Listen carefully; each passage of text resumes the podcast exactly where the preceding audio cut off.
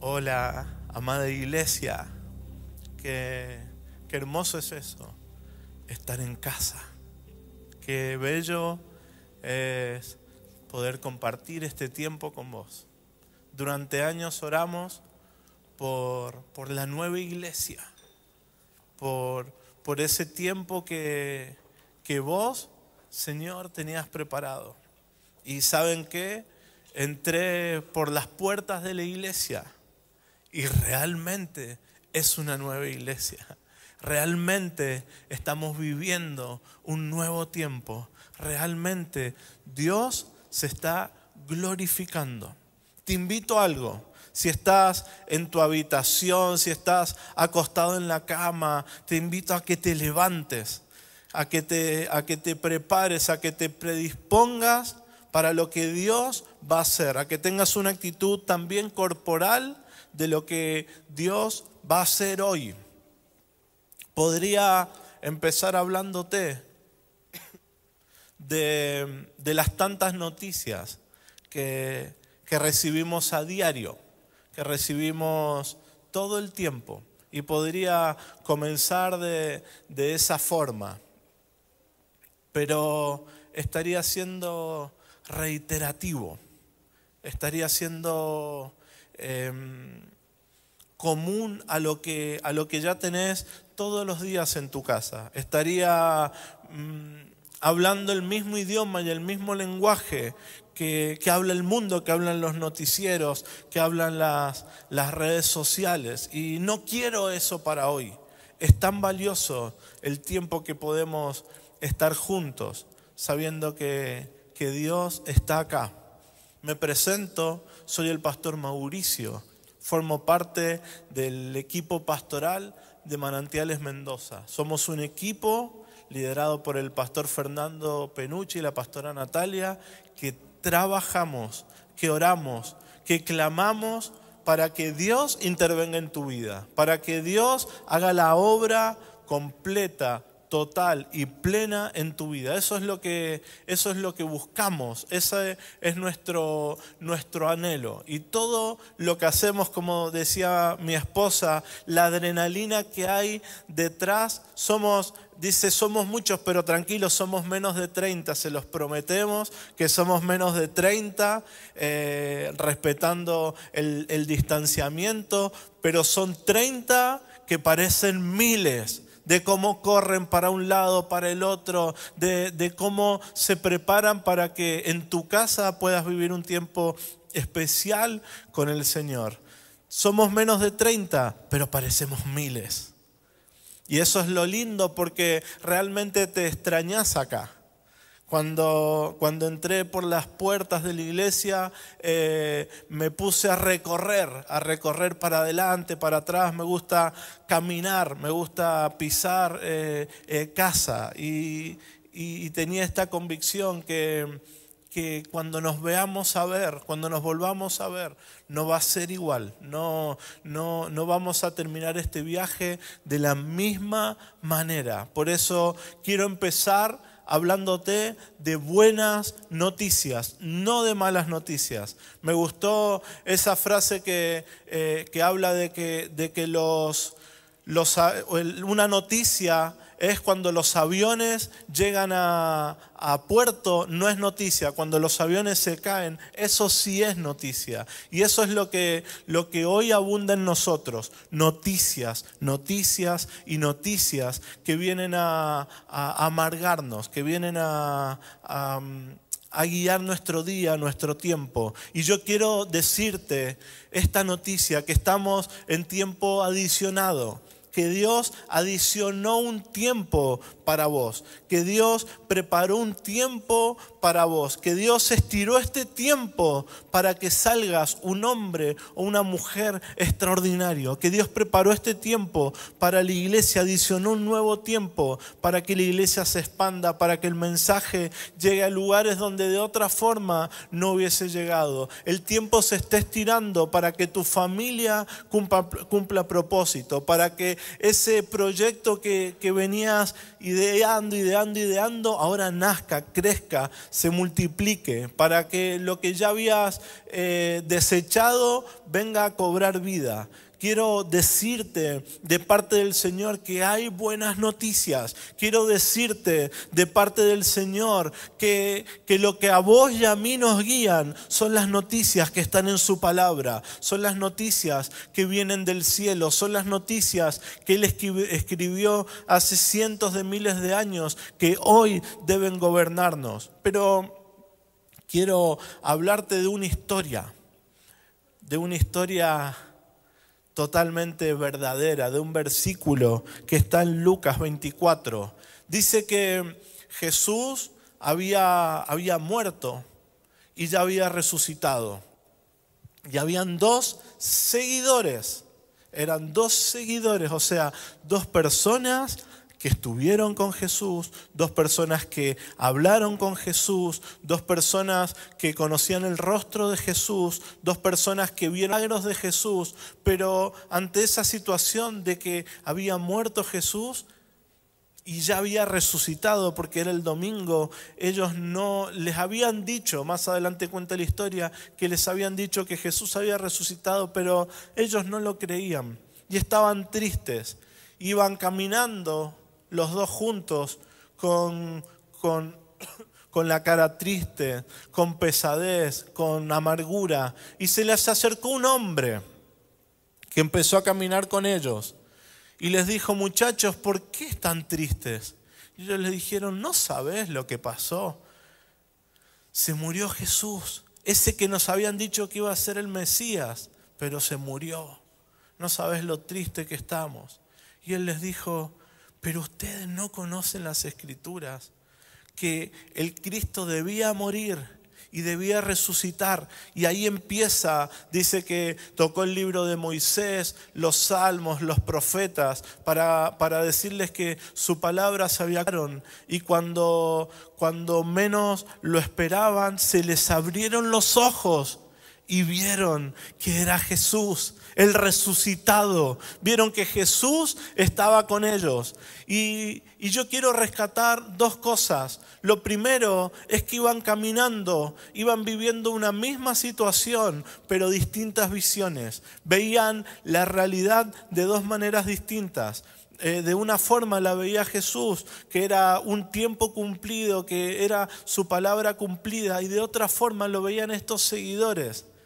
Entonces lo primero es que había una falta de conocimiento, una falta de, saber lo que Dios había hecho, había resucitado a Jesús. Eso por una parte. Y por la otra parte dice que ardía nuestro corazón ardió nuestro corazón, como seguramente te pasó en casa mientras adoramos, ardió nuestro corazón, Dios tocó sus sentimientos, Dios tocó esa parte, dice que abrió su corazón y que también dice que se abrieron las escrituras para ellos.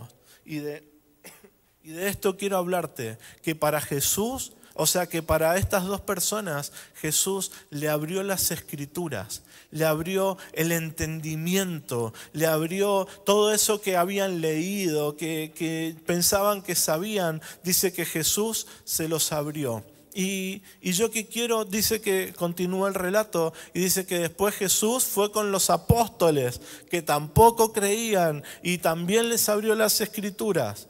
Pero yo quiero hacer hincapié en esto, en cómo ante una misma situación habían dos visiones distintas. Eh, era como, como dos lentes distintos de cómo se veían las cosas. Y recordé hace unos, unos meses atrás, fuimos con mi familia a un cine 5D. Son esos cines que, que, te, que, tienen como una realidad virtual, por decir, te aparecen las cosas por encima, te cae el agua. Entonces nos subimos al cine 5D en una butaca y nos pusieron unos lentes.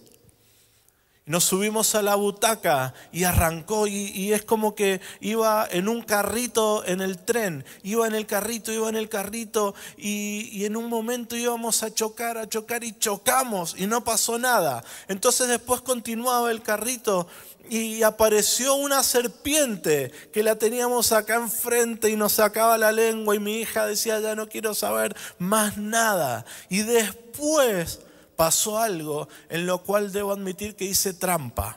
Les cuento por qué. Porque el carrito se terminó la vía y se fue al vacío. Así que digo, yo no me voy a morir en un cine 5D. Así que cerré mis ojos y dije que sea lo que Dios quiera. Pero no pasó nada. Eh, caímos todos juntos y todos nos asustamos, pero todos seguíamos vivos en esa realidad virtual. Ni la serpiente nos atacó, ni cuando caímos al vacío nos morimos, ni cuando chocamos eh, eh, nos lastimamos. Y y esto me llevó a reflexionar de con qué lentes estamos mirando la vida. ¿Saben qué? Hay una señora que te recepciona cuando entras al cine. La señora te recepciona, te da los lentes y se para a ver cómo esos 30, 40 locos gritan, le tienen miedo a una serpiente que no existe, le tienen miedo a un vacío que no existe, le tienen miedo a un choque que nunca existió. Entonces vi en esta situación, camino de Maús, cómo habían distintos lentes, cómo veían las cosas de distintas maneras. Y, y empecé por el final de la historia. Empecé por la última parte, o sea, casi el final, porque después Jesús ascendió al cielo, pero es casi el tramo final de, de, Jesús en la tierra. Empecé por esa parte, pero me parece tan interesante que vos y yo conozcamos, porque viste que a todas las personas vos las identificás por algo. Todas las personas tienen una identidad. Si vos ves a Messi decís es fútbol. Si ves a un empresario decís eh, eh, son recursos. Si ves a, un expresidente decís él representa política. Eh, si ves a un conductor decís es televisión. Y, así vas identificando a, a muchas personas por lo que hacen, por, por su misión en la vida, por, y los identificás de esa manera. Entonces, si viene Messi, eh, no le vamos a pedir que nos, que nos enseñe sobre economía, porque creo que muchos problemas económicos no debe tener. Entonces, depende con quién estás, vos lo identificás con algo y, lo, y, te relacionás con él de esa manera. Y pensaba cómo eh, conocer la verdadera misión de Jesús. ¿Para qué vino acá a la tierra? Nos va a hacer ponernos los lentes correctos. Nos va a hacer ponernos, yo le nombré eh, los lentes todo de o sea, para ver todas las dimensiones, para ver las dimensiones correctas de lo que está pasando ahora, de lo que va a pasar, de qué forma. Con los lentes de, Cristo se llaman los lentes todo de. Es ver realmente lo que Dios está esperando de esa situación. Es ver realmente el resultado que va a tener esa situación. Hace un tiempo atrás, hace unos dos, tres años atrás, eh, vivíamos en una casa con menos habitaciones que ahora y, estábamos todos muy ajustados. Entonces yo tenía mi estudio jurídico, era un maletín que tenía todos los papeles de los juicios que llevaba ahí adelante. Ese era mi estudio jurídico. Así que lo senté a mis hijos y les dije, hijos, este es el estudio jurídico de papá. Ellos ni sabían lo que estaban mirando, ellos veían un maletín, nada más.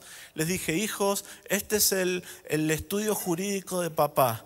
El día de mañana va a ser de esta forma y van a haber escritorios, computadoras y ustedes van a poder visitarlo y, y, después va a crecer más y, y les, les, empecé a hablar y ya se aburrieron y se fueron. Pero, pero sí pude... Eh, declarar lo que hoy estamos viviendo.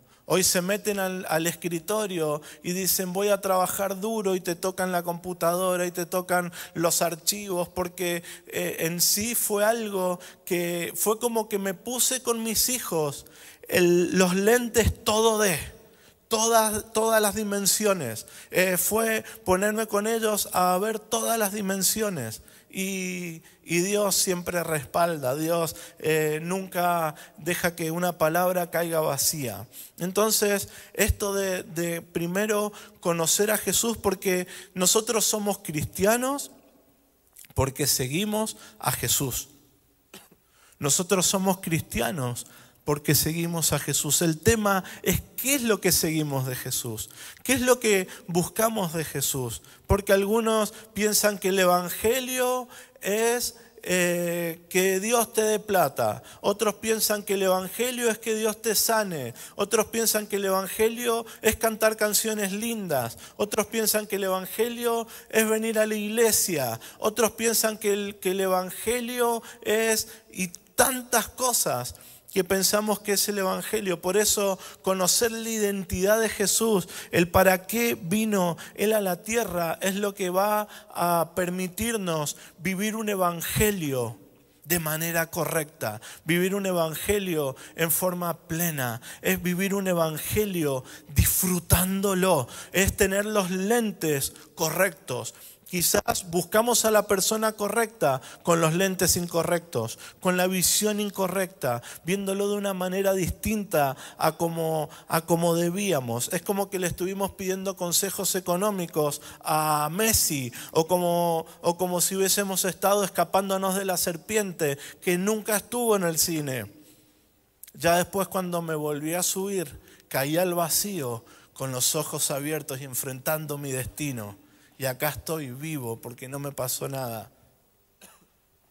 Pero conocer a qué vino Jesús es lo que te va a poner los lentes correctos. Es lo que te va a permitir tener esos lentes todo de. Es lo que te va a permitir no guiarte porque tantas malas noticias es lo que es lo que te enferman, eh, no te dejan dormir. Imagínate que recibas una mala noticia antes de acostarte.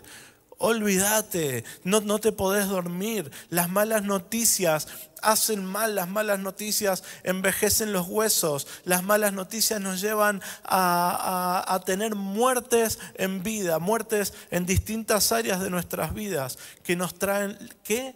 Las malas noticias. Las malas noticias traen temor, las malas noticias traen, traen incluso violencia. ¿Cuántos se han puesto violentos ante una mala noticia? ¿Cuántos les han pegado una pared, han roto un celular ante una mala noticia? Eso es lo que produce las malas noticias. Hay industrias que ganan dinero con las malas noticias. Hay industrias que dan trabajo, que, que, que eh, usufructan, usufructúan eh, con las malas noticias. Las malas noticias abundan, las malas noticias es la que te enseñan cómo ver la vida.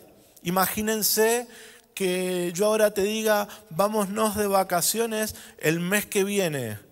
No vas a querer hacerlo porque hay malas noticias que te dicen que, que, no podés salir, que te, estamos llenos de malas noticias. Pero conocer la identidad de Jesús, conocer para qué vino Jesús y relacionarte con Él de esa manera relacionarte con Él, conociendo eso, su misión. Vieron las empresas que, que siempre buscan una visión, una misión y lo tienen colgado en, los, en las paredes de cuál es su misión. Entonces, si una empresa tiene como misión vender seguros, no vas a ir a esa empresa a comprar una PC. Pero hay muchas veces que lo hacemos porque no comprendemos la verdadera misión que tuvo Él para venir a la tierra. Yo pensaba en esto, porque cuando lees el relato, dice que el mensaje de Jesús corría rapidísimo. ¿Qué mensaje? El de las buenas noticias. Muchos se opusieron a las buenas noticias. Muchos se opusieron a una mejor. Es como que a vos te digan, te tengo una notición, te, en el trabajo te vamos a regalar un viaje, un crucero para que hagas con toda tu familia. Y vos le decís, no lo quiero. Así hacemos muchas veces. Rechazamos las buenas noticias del Señor y lo que Él tiene. Y yo pensaba esto y te suelto este desafío. ¿Cómo será una casa en la que te levantes con buenas noticias? en las que le declares a tus hijos buenas noticias, en la que le declares a tu esposa buenas noticias, en la que te digas a vos buenas noticias. ¿Cómo será si todos los devocionales los compartís y ponés, tengo una buena noticia? ¿Cómo serán las redes sociales donde todos suben malas noticias? ¿Cómo serán las redes sociales si vos ponés, tengo una buena noticia? Si todos los días subís que vos tenés una buena noticia y compartís los devocionales y compartís una frase de un versículo que Dios te habló o compartís un milagro que Dios hizo en tu vida, ¿cómo será la palabra de Dios? Va a volar, va a correr rápido, se va a expandir. Yo te invito y te desafío a que compartas la buena noticia, a que le digas a, a, los cuatro vientos que sobre vos y sobre mí hay buenas noticias. Ese es el lenguaje de Dios. El pobre deja de ser pobre. Lo que sigue, dice, me ha enviado a proclamar que los cautivos serán liberados. ¿Sabes qué? Una de las consecuencias que nos trajo, eh, que, ha producido la, pandemia es eso. Muchos se sienten presos de no poder ir a trabajar, presos de no poder eh, ir a correr, presos, eso es lo que me está pasando a mí, de no poder salir a correr como hacía todos los días. Espero que no se estén riendo como los que están acá conmigo. Pero muchas veces, y el cautivo está preso, está atado a algo. Puede ser preso del pecado, atado a un pecado. ¿Cuántas veces dijiste, el lunes dejo este pecado, dejo el alcohol, dejo eh, de consumir cosas que me hacen mal, el lunes lo dejo? Y pasaron lunes, lunes, lunes y años y años y ya bajaste los brazos, pero yo quiero decirte que en el ADN de Dios, en el ADN de Jesús está que Él trae libertad a los cautivos. Y eso es lo que cantábamos más temprano, libertad a los cautivos. Si conoces a Jesús, si conoces para qué vino, cambian tus lentes lentes, todo de, para ver lo que Dios está planeando, lo que Dios está queriendo. Podés ser cautivo del fracaso. Te quedaste en fracasos anteriores, en un matrimonio que fracasó, en una economía que fracasó, en una iglesia que fracasó y te quedaste cautivo de eso. Y quiero decirte que la buena noticia es que Él te rompe las cadenas del cautivo, rompe las cadenas que te ataron a tiempos de antaño, que te ataron a, pecado, que te ataron a errores anteriores. Está en el ADN de Jesús. Después dice, los ciegos verán. Recuerden que estamos hablando como del currículum de Jesús. Es decir, yo vine para esto. Yo vine para traer buenas noticias a los pobres. Yo vine, en este caso, para que los ciegos vean. Y si bien Él sanó a muchos ciegos como enfermedad física, pero también está, em, viste cuando decís, esta persona no la ve. Esta persona no lo está entendiendo como le pasó a los que iban camino en Maús. Dice que se le abrió la vista. Si hay algo que hace Jesús es abrirte la vista para usar los, los, lentes correctos, es abrirte la vista para ver las cosas de una manera distinta a como la veías, la, la estabas viendo actualmente, como la estaban viendo los de Camino de Maús, es abrirte la vista, es para que le empieces a ver. Hay, hay en situaciones en las que has estado cegado, en las que no has permitido que Dios entre, en las que, en las que no no pudiste recibir un consejo, no, no, no permitiste que Jesús entrase a tu vida por esa área porque estuviste cegado. Hoy Jesús abre la vista. Dice que los oprimidos sean puestos en libertad. una persona oprimida es como como compartió mi esposa en el devocional en la semana, una persona oprimida es como estaba el pueblo de Israel. Estaba el mar de un lado y, los egipcios del otro lado, yendo a atacarlos, y ellos estaban en el medio, o sea, sin lugar para dónde ir, no tenían las armas para atacar al enemigo, no tenían la capacidad para meterse al mar. El oprimido es el que ya no, no tiene para dónde ir, que, que no puede... Eh, generar un recurso y le están llamando porque tiene una deuda y, la, y, el matrimonio no resulta y, no puede eh, y sigue atado al pecado. Y, ahí es donde se genera el estrés, donde se genera el, el no poder dormir, los dolores musculares, los dolores de cabeza. Y lo que hace Jesús es librarte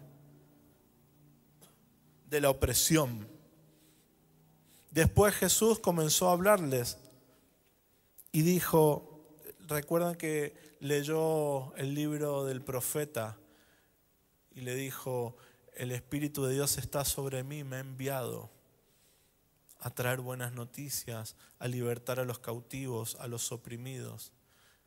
Y, dijo, esta palabra hoy se ha cumplido, en mí se ha cumplido. Y yo quiero decirte, de parte del Señor, que en Él se cumple, que si vos tenés los lentes y los empezás a ver como Él lo ve, empezás a ver tu vida a través de sus lentes, todo, todo va a cambiar.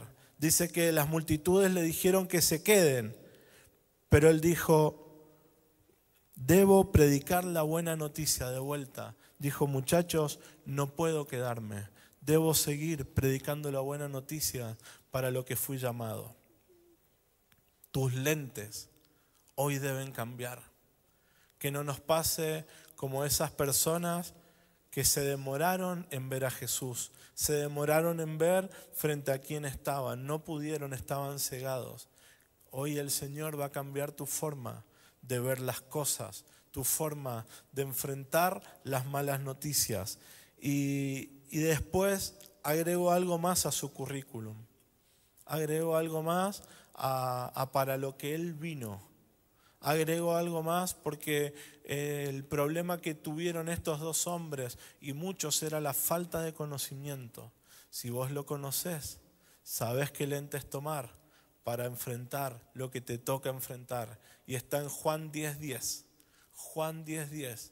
Dice el, el enemigo ha venido para robar, para matar y destruir. Y yo he venido para que tengan vida y para que la tengan en abundancia.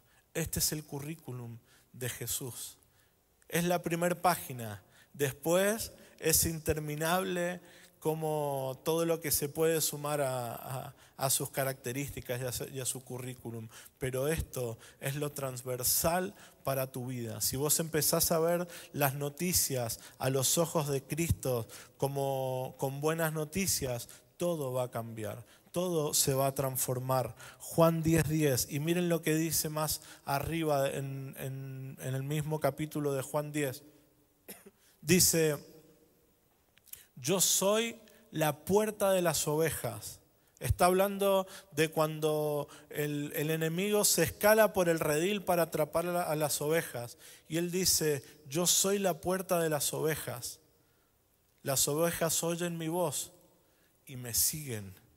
Y miren lo que dice, yo soy la puerta, el lugar donde entrarán y saldrán y comerán verdes pastos. ¿Sabes qué? Jesús nos trajo porque uno puede decir, bueno, pero en la eternidad vamos a estar extraordinarios y es verdad, y es verdad, pero Jesús nos hace vivir, no sé, un promedio de 90 años, 80, 70, para que vivamos plenamente acá en la tierra. para que su mensaje corra, para que su mensaje se expanda. Para eso nos hace vivir acá en la tierra. Y debes vivir en forma plena, debes ver la vida con los lentes correctos. Por eso empecé dándote este ejemplo sonso de una víbora que nunca me atacó, de una caída que nunca surgió, de un choque que nunca fue choque. Y la persona mirando ahí, la encargada, como diciendo, estos están locos.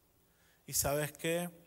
Muchas veces Jesús nos ve de esa forma, temiéndole a serpientes que no existen, chocándonos con situaciones que, no existen, solo porque usamos los lentes incorrectos, solo porque usamos un lenguaje distinto. ¿Sabes qué? En Jesús no habían malas noticias.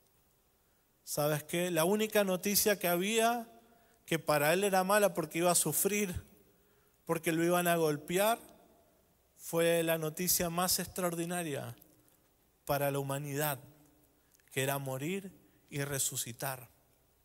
Y yo quiero invitarte a que tanto vos como yo seamos portadores de buenas noticias. Ese es el reino de Dios. Yo pensaba, ¿por qué no se ha expandido más?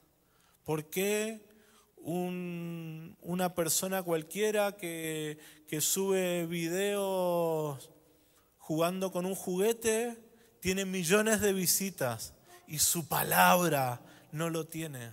Porque faltan portadores de buenas noticias. Faltan portadores de buenas noticias. Falta gente que no solo hable de buenas noticias, sino que las porte. Que diga, ¿sabes qué? Yo viví esto, pero Dios trajo buenas noticias a mi vida. Por eso es que Dios habla y dice, miren cómo Él buscó simplificar todo a los niveles más sencillos para que vivas plenamente. Él dijo, muchachos, no te preocupes por qué vas a comer. Yo alimento a las aves. ¿Y qué pasa si podés visualizar cómo Dios lo hace con ellos, con las aves? y creer que Dios lo va a hacer siempre con vos. Decime cuándo preocuparte llenó tu heladera, cuándo enojarte saneó, tus deudas, cuándo gritar le hizo bien a tus hijos. Por eso un portador de buenas noticias no está amargado. Un portador de buenas noticias no vive preocupado. Un portador de buenas noticias duerme a la noche, salvo que se despierten los hijos chiquitos, pero son mejores noticias aún. Debemos ser portadores de buenas noticias. Ese es su lenguaje. Dice, mirá las flores, ni Salomón en todo su esplendor se vistió tan hermoso.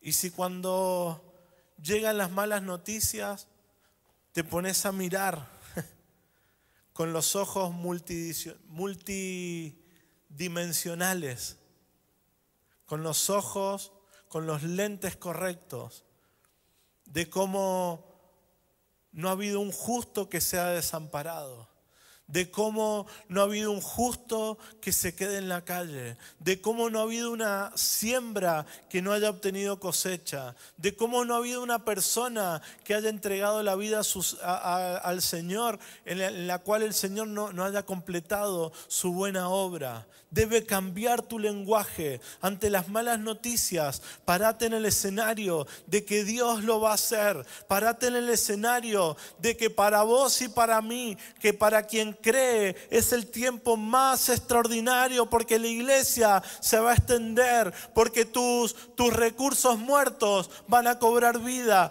¿Por qué no cambias tus lentes? ¿Por qué no usas los lentes que Él preparó para vos y mirás la verdadera realidad, el verdadero evangelio? El evangelio debe poseerte, debe ser poseído por el evangelio. El Evangelio debe tomar tu vida, debe tener un peso específico sobre tu vida que te lleve a vivir plenamente este tiempo. Yo te invito a esto, a que llenes las redes sociales incluso ahora y que cuentes que vos tenés buenas noticias y que cuentes que tu economía tiene buenas noticias, que cuentes que tu salud tiene buenas noticias. Me tocó hace para el Día del Padre, falleció la abuela de Pau, que era como mi abuela también. Y estuvimos muy tristes, porque era como una abuela también. Y, hace poco fuimos a la, a la habitación de ella y subí con mi hija Martina de 5 años. Subimos, miró la cama y dijo, esta era la cama de la Yoya. Bonita la cama, extraña la Yoya. Yo también la extraño, me dijo. Pero me dijo, ¿sabes qué, papá? Ella está sana ahora. Ella no tiene dolor. ¿Sabes que este es un reino en el que no hay mala noticia que no sea absorbida por el reino de los cielos? en el que no hay mala noticia, que no hay una noticia superior que la sobrepase, que la posea. Lamentablemente, yo pensaba en el pueblo de Israel. Tenían una noticia extraordinaria. Muchachos, van a ir a un lugar donde fluye leche y miel. No saben lo que es ese lugar. Prepárense porque las uvas van a tener que agarrarlas entre muchos. Prepárense para comer los mejores asados porque hay mucho pasto. Entonces las vacas, ni, ni hablar. Y hubieron millones de ellos que se pusieron los lentes incorrectos. Y hubieron dos de ellos que se pusieron los mejores lentes. Yo me lo imagino a Caleb comiendo el maná, diciendo, qué rico que está el maná hoy está más rico que hace tres años y medio que vengo comiendo lo mismo. Qué rico el maná. Hoy tiene gusto a milanesas con papas fritas. Qué bueno que está el maná. Mm. Parece una tortita calentita a la mañana el maná. Qué rico. Y habían otros que decían, qué asco este maná. Lentes incorrectos. Me lo imagino a Caleb durmiendo en una carpa, diciendo, lindo el lugar, pero más lindo es el monte en el que va a vivir mi familia. Más lindo es el monte en el que van a crecer mis generaciones. Y otros le decían, viste, viste Moisés, está perdido, perdió la brújula. Y Caleb le decía, pero si este es el libertador, es el que nos va a llevar a las puertas de los, de los tiempos más extraordinarios. Miren lo que es. Comía lo mismo que los otros millones. Tenía el mismo líder distintos lentes. Distintos lentes. Yo te pido que en el nombre de Jesús te pongas esos lentes que son las verdades de Él. Esos lentes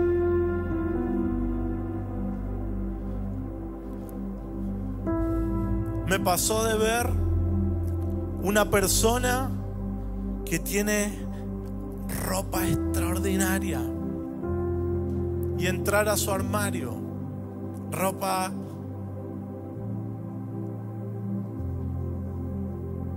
todo, todo de honra y decirle, Señor, así lo harás. Si lo hiciste con Salomón, si lo hiciste con la florcita que está en la puerta de mi casa, así lo harás conmigo y con tus hijos. ¿Sabes qué? Tu visión tiene que cambiar. Si vos te dejas guiar y te manejas por las noticias, estás perdido, estás perdida. Ahora si te dejas manejar por la economía que Dios dijo, por el diseño de familia que Dios dijo, tus lentes tienen que cambiar. Por eso,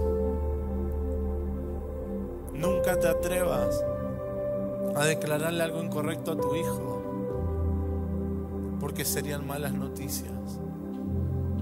Y no estarías hablando el lenguaje de Dios. Nunca te atrevas a declarar mal sobre el mañana. Por eso es que Él, buscando simplificar todo, dijo, no se preocupen porque van a comer, beber. Dice, si cada día tiene su propio afán,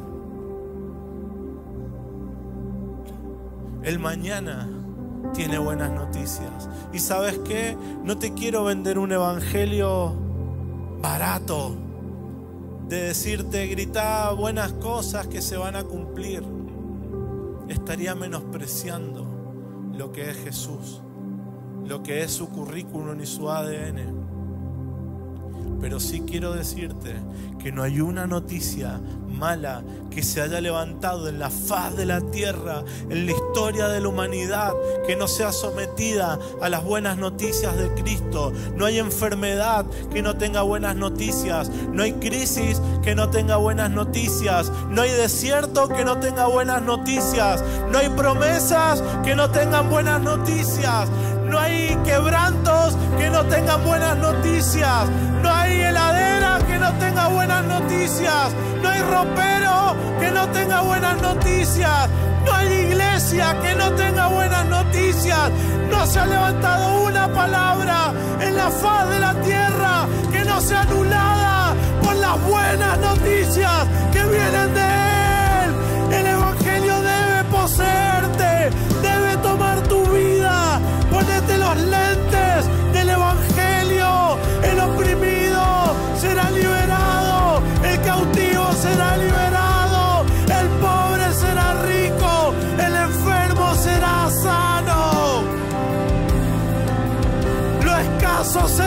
Multiplicado. Lo vacío será lleno.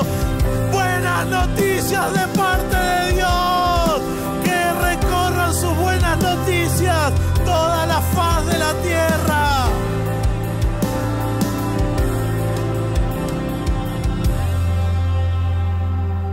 COVID, declaramos que en tu tiempo veríamos a Dios. Y son las mejores noticias que puede vivir una casa.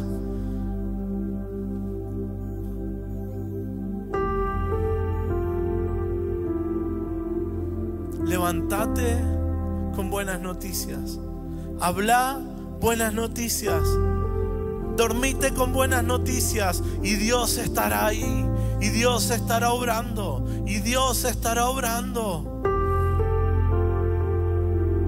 Ese es su ADN. Para eso vino.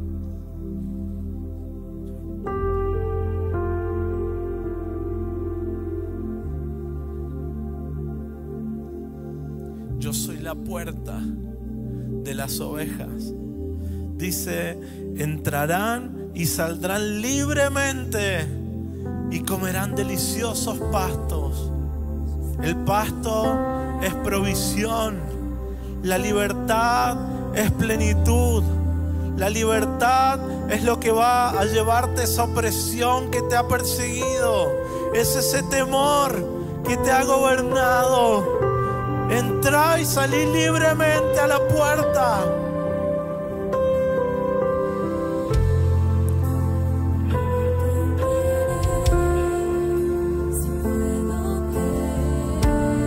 El Espíritu Santo está arrancando de tus ojos.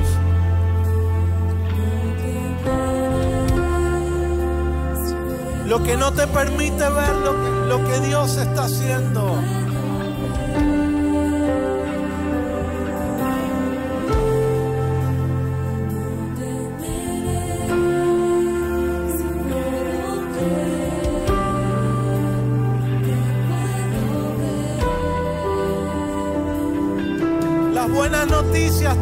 Que el milagro está a la puerta, porque dice que el que